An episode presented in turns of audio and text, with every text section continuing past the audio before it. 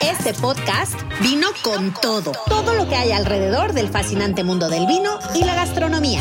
Viñedos y bodegas, maridajes, arte, restaurantes y cocina, historias y reflexiones. Escúchanos todos los miércoles para crear juntos una experiencia extraordinaria. ¿Qué tal, amigo y amiga Foodie? Te saluda Javier de la Torre, tu anfitrión, chef sommelier de Cuba Cocina Nómada en busca de la experiencia extraordinaria. Y el día de hoy estamos en un episodio más del podcast que vino con todo. Y es un día muy especial porque estoy con mi querido amigo, el sommelier José Carlos Palacios, directamente desde Mérida, Yucatán. ¿Cómo estás, querido amigo? Hola, Javier. Gusto de saludarte. Y bueno, aquí estamos a la orden para ver, hablar un poco sobre vinos también. Bien, pues es, es un gusto, como siempre, José Carlos, saludarte. Y bueno, pues eh, déjenme platicarles, amigos, de, de quién es eh, José Carlos, que él está, él es eh, de nacimiento argentino, pero bueno, pues es un, es ya, digamos que yucateco de corazón, ¿no? ¿No es así? Así, es, así es. Yucatán me ha, me ha enamorado y me ha dejado anclado aquí. Exactamente, y bueno, pues este, platicábamos hace un minuto antes de empezar el episodio de que justamente el día de hoy eh, cumples 24 años de estar basado ahí en la península de Yucatán, ¿es correcto, amigo?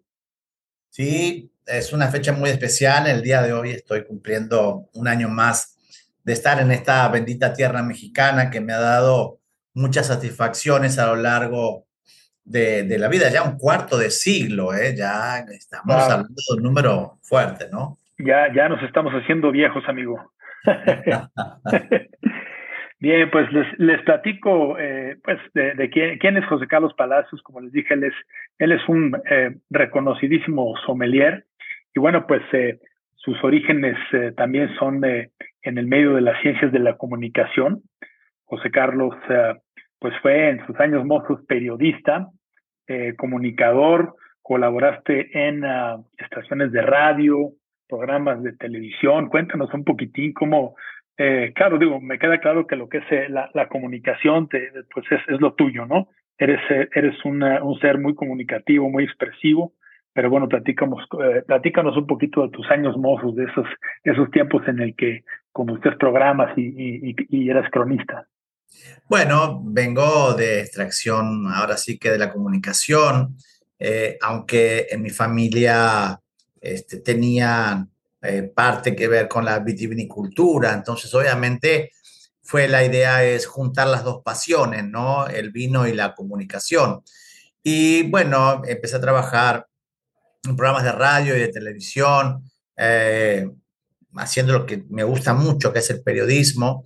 Y bueno, con el paso del tiempo, obviamente, empecé a, a ver lo que es más que nada la parte de la comunicación, en la industria vinícola que eh, es muy necesaria, mi querido Javier, por una cuestión también de poder que la gente sepa realmente lo que es un vino, cómo se hace un vino y por qué hay un vino y ese tipo de cosas que a veces la gente ignora y toma tinto, rosado, blanco sin siquiera saber qué hay.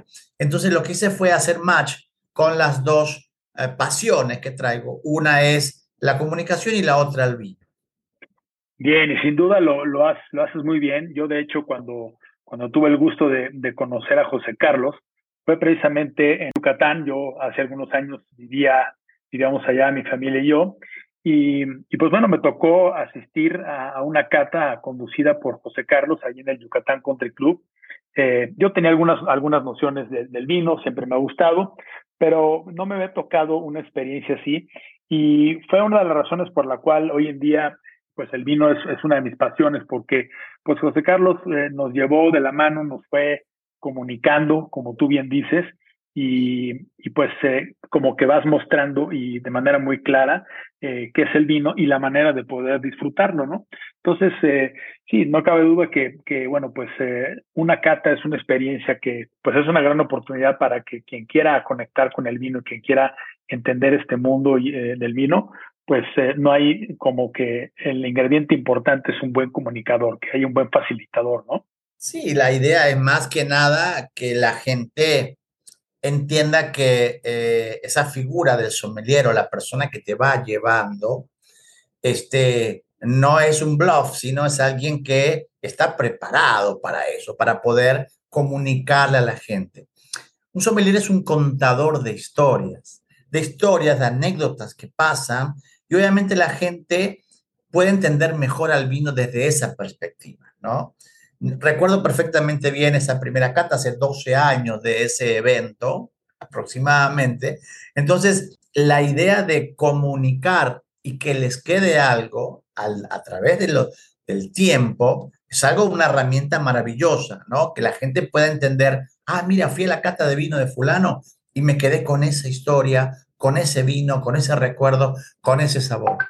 Al final de cuentas, todos esos sabores, todos esos aromas y colores nos van quedando en la mente a través del paso del tiempo. Es correcto. Y, y bueno, pues eh, uno va recordando esas, eh, esos eventos y además lo más importante de un evento así es que pues que, que, se despierta el deseo de aprender, ¿no? Porque, pues, ¿cuántas veces vas a un evento, a algún lugar y dices, ah, pues me la pasé bien, estuvo, estuvo divertido, entendí algunas cosas, pero, pues, debut y despedida, ¿no? Debut y despedida, no regresas, ¿no?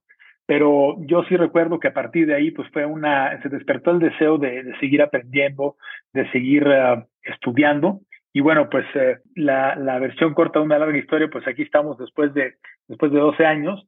Y bueno, una de las eh, cosas que estamos también, eh, que queremos platicarles a nuestros amigos foodies del el podcast de Vino con Todo, es que, pues bueno, José Carlos es un experto no nada más en vinos, sino en destilados. Él es también sommelier certificado.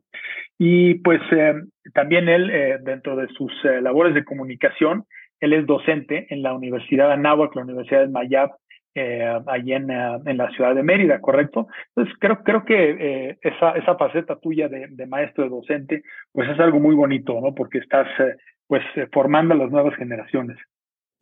Fíjate que tengo, este año cumplo 11 años de dar clases en la universidad, 11 años.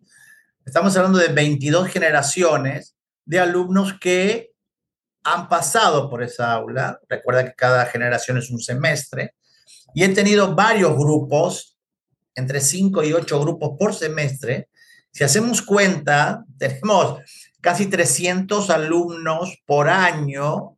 A 11 años son 3.300 personas que están disfrutando el vino. Y no te va a ser largo el cuento, pero eh, todavía me encuentro con alumnos de quién sabe qué generación y me dicen, todavía sigo tomando vino. O sea, incorporé el vino en mi vida.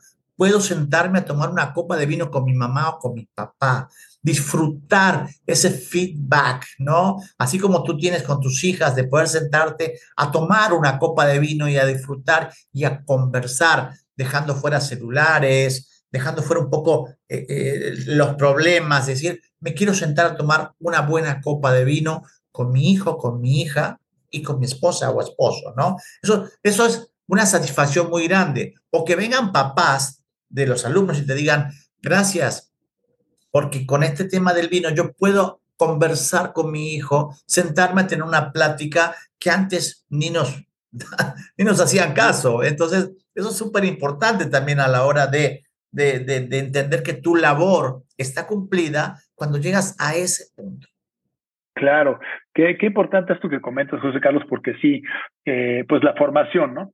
Eh, tú estás eh, siendo parte de la formación, obviamente de jóvenes universitarios, y pues que están en edad de aprender, entiendo que son jóvenes de, de la Cordon Blue, de, de, de la Universidad del Mayab, y que, pues bueno, pues es parte de su formación profesional, pero pues es algo que también, como tú bien dices, les va a ayudar en la vida, en su convivencia, en poder conectar de manera sana con, pues, con sus familiares, con amigos, etcétera.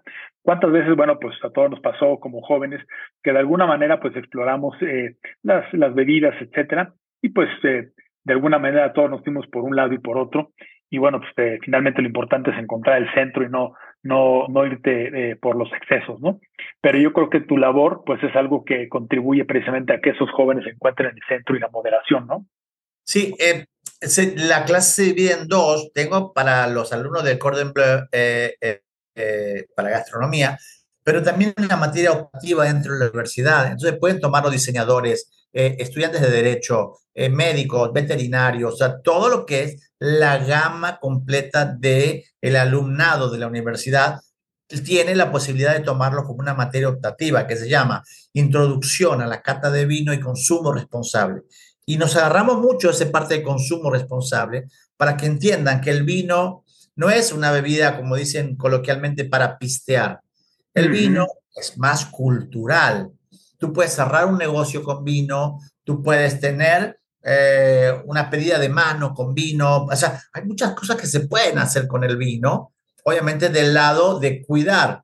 Sí, puedes tomar muchísimo alcohol como tequila, vodka, whisky, lo que sea, pero respeto al vino. El vino es una bebida que se debe tomar de una cierta manera y disfrutarlo más que nada, ¿no? Totalmente. Y yo creo que eso es algo que, bueno, si vemos los números, eh, las estadísticas eh, en diferentes países del mundo, de la cantidad de vino que se toma eh, en México con respecto a otros países cuyo eh, cultura del vino pues está muy arraigada, pues nosotros estamos muy por debajo del promedio, ¿no? Y digo, no se trata de, de, elevar el consumo de litros por año, así por, nada más por, porque sí, pero más bien como que incorporarlo a la cultura y que sea algo que, como tú bien dices, que sea algo parte de la, de la cultura, parte del, conectar con la gente y que sea un, un, un, medio y no, y no un fin, ¿no? Que es como muchas veces este, eh, se puede llegar a caer en ese, en ese error, ¿correcto? Así es. Yo considero, Javier, y público del podcast, que se puede tomar con moderación, sí, se puede beber sin ningún problema y poder disfrutarlo más que nada, ¿no? La idea es poder disfrutar de, de, una, de una muy buena copa de vino y con una buena compañía y, y bien. Totalmente.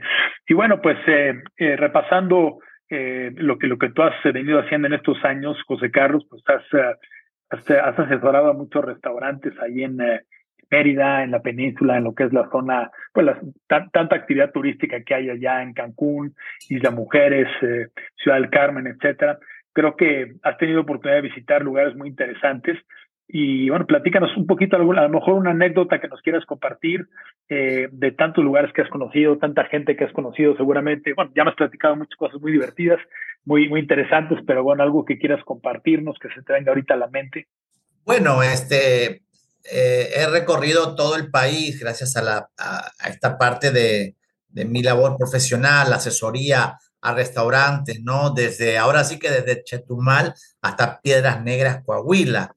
Entonces, tengo, clientes en Monterrey, tengo clientes en Guadalajara, en Chihuahua, este, tengo, tengo muchos clientes en Puebla también, o sea, me, me muevo por todo el país con esta parte de, de asesorar al restaurante de una manera, eh, digamos, más uh, profesional y seria para que puedan tomar eh, los meseros el curso, los sommeliers, formar sommeliers de otras de otras entidades federativas que puedan entender un poco más el, el vino, eh, darle un poquito más de relevancia al servicio, ¿no? Más que nada. Sí, he tenido muchas anécdotas muy divertidas eh, de, de, de, clientes que de repente querían tomar vino blanco uh, caliente, ¿no? A temperatura.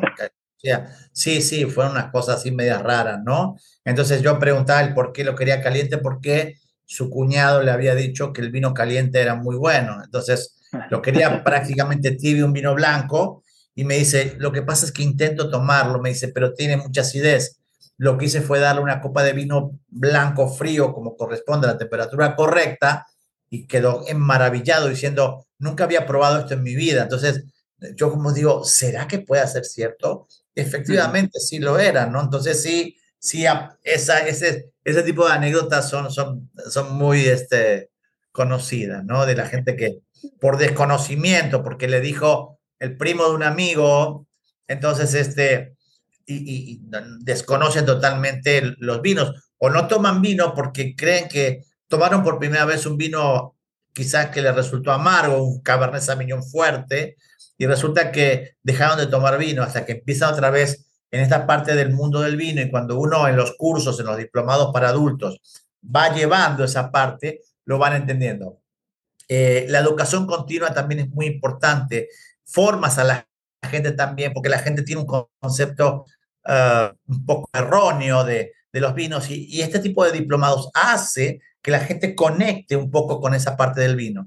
Y no solo conecta con el vino, sino conecta con la gente que está alrededor. Al final, los grupos, las generaciones de diplomados para adultos, se convierte ya en una sola masa sólida y, van a todos lados y hacen eventos y ese tipo de cosas o los viajes famosos que estoy sacando todos los años al Valle Guadalupe, valle, viajes enológicos para que la gente entienda que no es solamente ser un sommelier de escritorio, sino a ir a cortar la uva, hacer la pizca, o sea, a ver cómo es el proceso realmente de ahí, de, con los propios ojos, ¿no? Sí, totalmente. Y qué, qué importante, qué interesante esto que comentas, pues desde, desde el servicio que se le da a al comensal, ¿no? como tú bien dices, orientar a los, a capacitar a los, a los meseros, a los sommelier para que tengan, pues, el missing place, que tengan la, la, todo lo necesario para un buen servicio. Y desde un servicio de, comida hasta una cata, pues los, los clientes tienen muchas preguntas, muchas dudas, también a lo mejor muchas ideas preconcebidas que pues uno se los puede aclarar.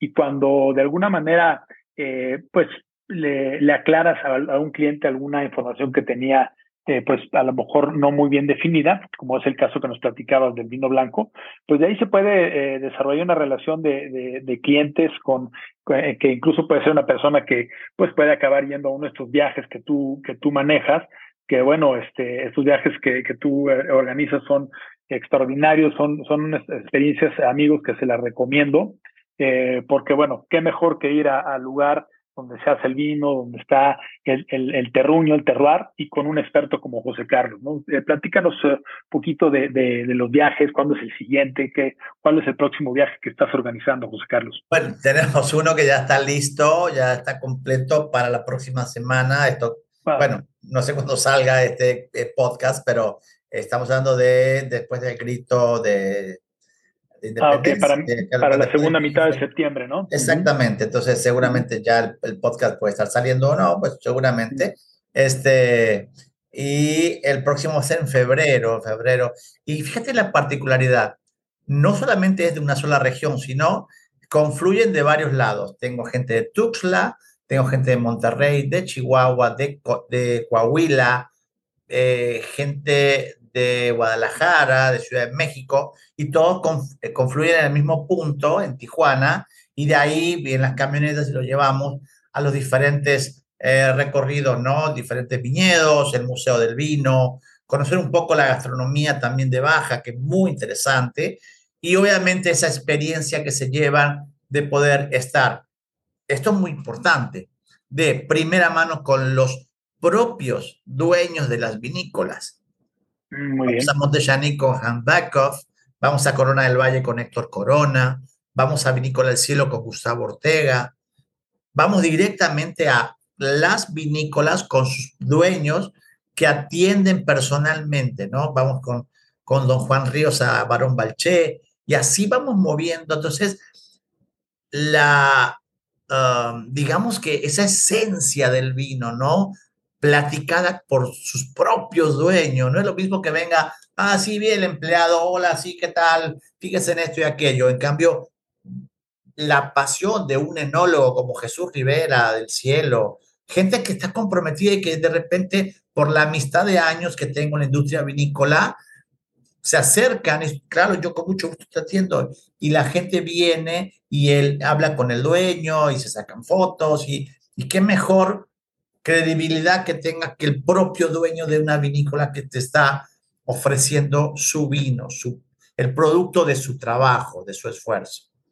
Claro, qué, qué importante esto que comentas, José Carlos, porque yo creo que cuando uno va degustando, cuando uno va probando el vino, pues es como, un, como el conocimiento, como un concepto que aprendes de, de primera instancia, pero podemos estar seguros que ese conocimiento, pues a lo mejor no lo, no lo conocemos o no lo entendemos por completo, pero tal vez lo vas entendiendo con el tiempo. Es como cuando lees un libro, ¿no? Un libro lo puedes leer varias veces y pues le vas encontrando cosas nuevas que no habías entendido y demás. Yo creo que de la misma manera cuando, cuando haces una visita a un viñedo y que puedes llegar a, a conectar como tú dices, con el propietario, con el fundador, la persona que hace ahí, con el enólogo, etcétera, pues estás precisamente ahí con el origen, con el fundamento del negocio. y que de alguna manera te va a poder abrir un panorama para poder entender y el interés. Y bueno, pues yo creo que te sabe muy diferente eh, una copa de vino cuando te la explica el propietario, que a lo mejor cuando fuiste a, no sé, pues a la tienda, te la platicó a lo mejor el, el sommelier, etcétera, y la abriste. Yo creo que sí, sí cambia la, percepción, ¿no? Sí, sí le encuentras el sabor porque estás conectando con la persona que, que hizo esa, ese producto, ¿no? Haz de cuenta que vas a, al súper llegas a las al, a donde están los vinos y agarras un vino y te vas. Pero si hay alguien que te dice, oiga, este vino tiene esto y esto y esto y va perfectamente bien con esto, wow, ya conectaste. Entonces, no es lo mismo, ¿no? Así que esa parte a mí me da mucha satisfacción, ¿no? Porque eh, no es que uno se levante el cuello y dice, ah, sí, son mis amigos. No, ellos lo hacen de, de todo corazón y sabiendo que estoy yendo con el grupo, porque una cosa es juntar gente y decir, bueno, vayan y vayan aquí, vayan allá y disfruten aquí y allá, y otra cosa es que tú vayas y les vayas explicando el proceso paso a paso. Entonces la gente se va muy contenta, eh, muy este, feliz, ¿no? Porque va a probar muchos vinos y de repente los dueños tienen esa, esa licencia para decir, oigan, ¿quieren probar vino de esta barrica? Y sacan directamente de la barrica y te dan. Y dices, wow, qué buen plus que me está dando eh, en este viaje, ¿no? Entonces, pues ahora si quieres, puedo meter rápidamente mi comercial. Los que quieran, claro. en febrero, con mucho gusto, tenemos ya preparado el próximo viaje. Eh, y aparece porque hay, o sea, se acaban rápido los lugares, son 30 lugares que se van, pero mira, súper rápido. La gente disfruta mucho eh, el, el, poder eh, viajar y de una manera súper, súper económica y muy interesante. No vamos a hablar de precios, pero la verdad sí sería interesante que me, podrían conectar más tarde. Claro, este, platícanos cómo, cómo puede conectar eh, en nuestro público. Bueno, en mis redes sociales, ¿no? El maestro de vino, arroba maestro de vinos, Ahí me pueden encontrar, ¿no? a través de todas las plataformas como Maestro de Vinos o José Carlos Palacios. me pueden encontrar ahí sin ningún problema. Arroba Maestro de Vinos. Sí, ahí me encuentran en todas las plataformas, está en TikTok, me pueden encontrar ahí, así que. Excelente, estás, estás en todos lados ya y también como José Carlos Palacios. Seguramente. Eh, digo, nos vamos a organizar para, para febrero, José Carlos, y bueno, pues que sepan nuestros amigos y amigas foodies que está esta, esta excelente opción que además forma parte de las experiencias extraordinarias que siempre buscamos aquí en Cuba Cocina Nómada y en el podcast que, que vino con todo. Y en el caso de José Carlos, pues no es la excepción, como todos nuestros invitados, José Carlos vino con todo, ¿no es así, José Carlos? Así es, así es. Y le vamos a hacer un precio especial para la gente de Vino con Todos y también para la gente de Cuba. ¿eh? Así que ah, ya saben también, eso va a ser un súper precio especial. Excelente, amigo. oye, y pues hablando del conocimiento y del poder eh, llevarle a la gente todo eso que el vino nos platica, eh, también, bueno, tú eres, eh, tú eres, has sido parte del jurado, o sea, como juez internacional de concursos.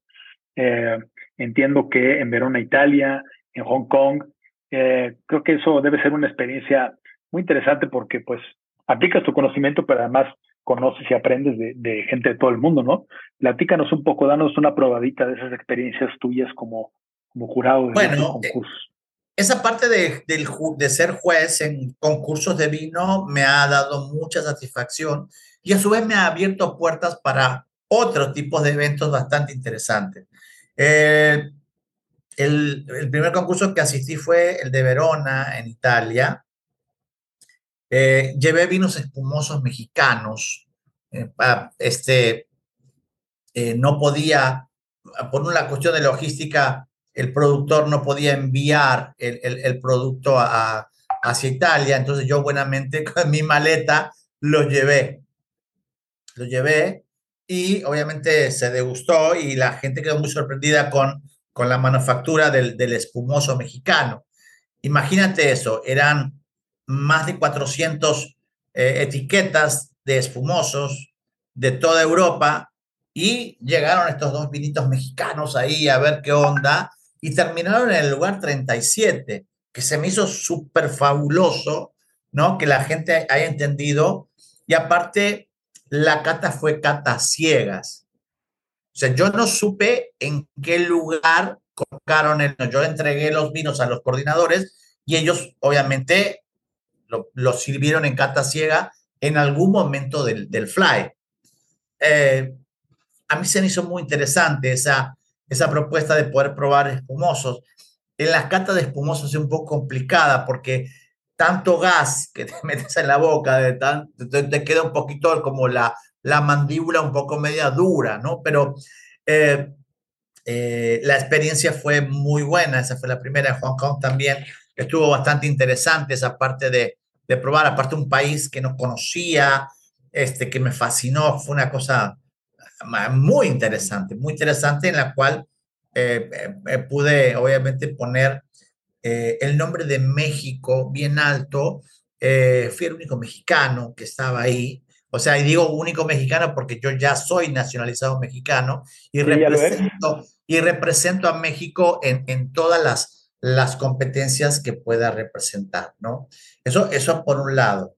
Por otro lado, obviamente eso me abrió muchas más puertas en la industria vinícola y obviamente ya empecé a hacer otras actividades que tienen que ver con, con concursos sin ser juez. Correcto. Y pues eh, todo eso, como bien dices, te, trae pues eh, contactos, te va eh, dando satisfacciones, conociendo gente, aprendiendo demás.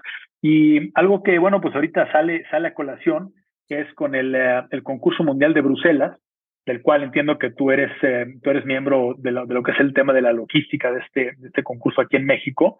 Eh, yo he tenido el, gusto de estar eh, en el ah, pues en el lugar que tienen aquí en la Ciudad de México, en el, en la, el callejón de Copenhague, en la alcaldía de Cuauhtémoc, en este restaurante, se le puede llamar así, el concurso mundial de Bruselas, el wine bar, sí, es el wine bar del concurso mundial de Bruselas. Platícanos, José Carlos, este, ¿Qué hay aquí en México con el concurso mundial. Creo que van, va a haber un evento importante ahí en Mérida. Eh, mucho que platicar de, esta, de este concurso del cual tú, tú formas parte del equipo, ¿no? Ok, eh, te comento rápidamente. Eh, fui invitado, fui invitado, en realidad no fui invitado. Este, Después de mandar 425 cartas a todo el mundo, este, Carlos Borboa me hizo el favor de de invitarme, confiando ya, no moleste más, este, hizo el favor de invitarme a participar de eh, la logística del concurso mundial de Bruselas by México Selection. Eh, se había hecho uno, el primero se hizo en Guanajuato y el segundo se hace, eh, perdón, en, sí, no, en Ensenada, en Ensenada, Guanajuato, y después me toca Aguascalientes.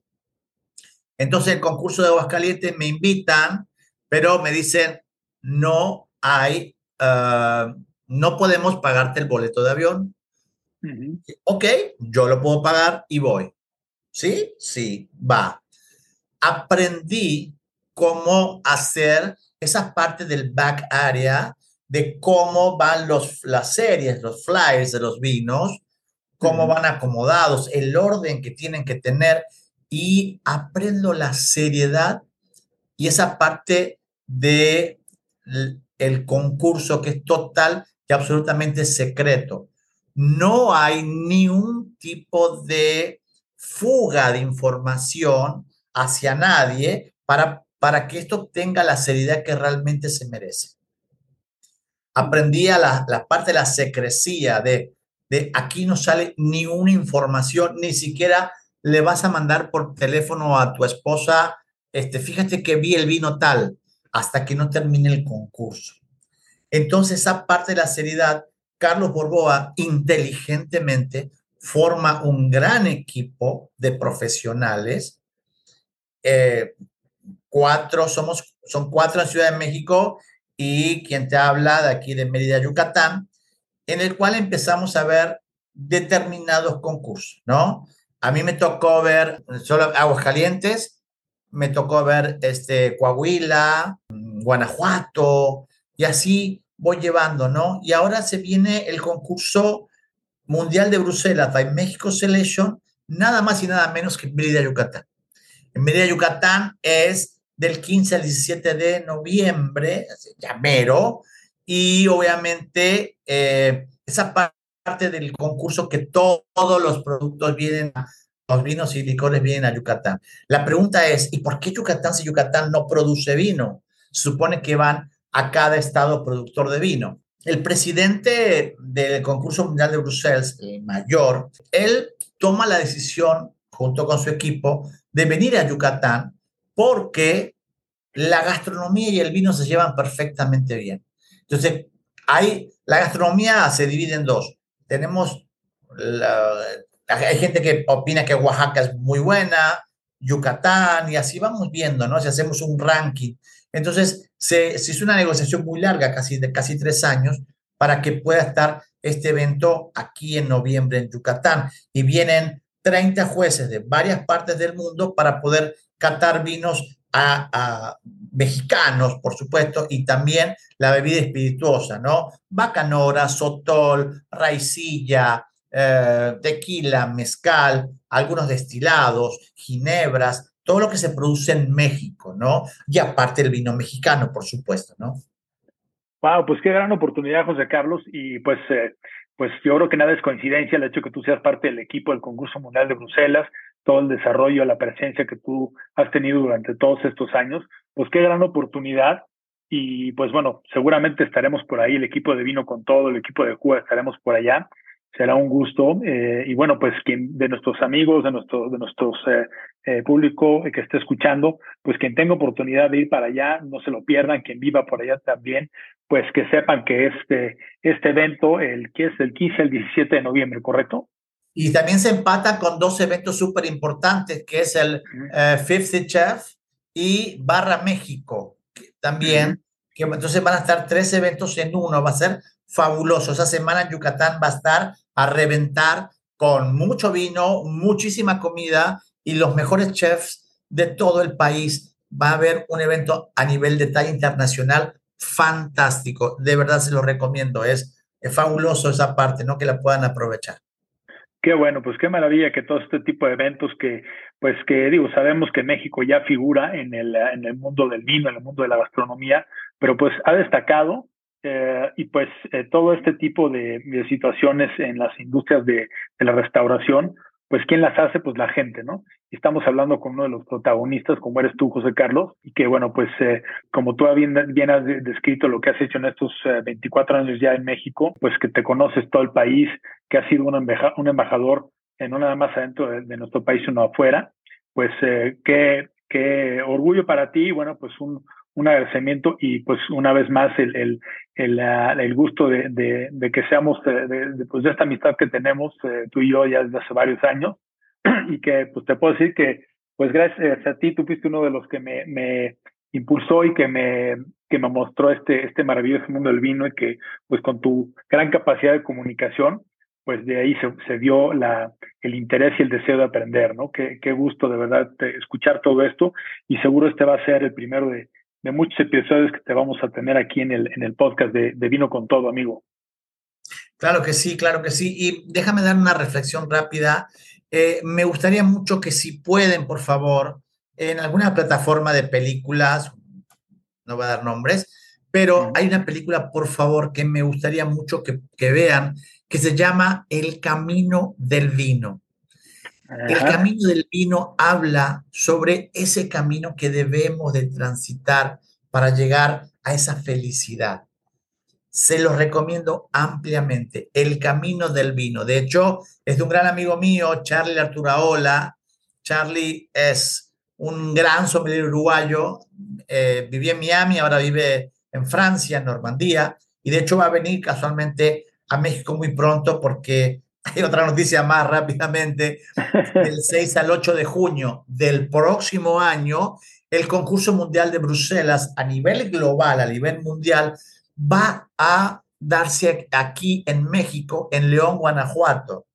Del, 6, del 6 al 8 de junio del próximo año, donde vienen más de 300 y cacho de, de eh, eh, catadores de vino profesionales, periodistas reconocidos, los grandes como Jancy Robinson y, y, grandes, grandes, grandes capitostes de la industria del vino van a venir y por lo menos va a haber como entre 7 y 9 mil muestras de vino que van a dar aquí en México. Y es la primera vez que el concurso sale de su ámbito natural, que es Europa y un poco de Asia, y viene a América. Entonces, eso es un, es un gran plus que va a coronar el éxito del vino mexicano. Ya la gente, ya el mundo le está echando el ojo a México, no solamente por la comida, ahora por sus vinos.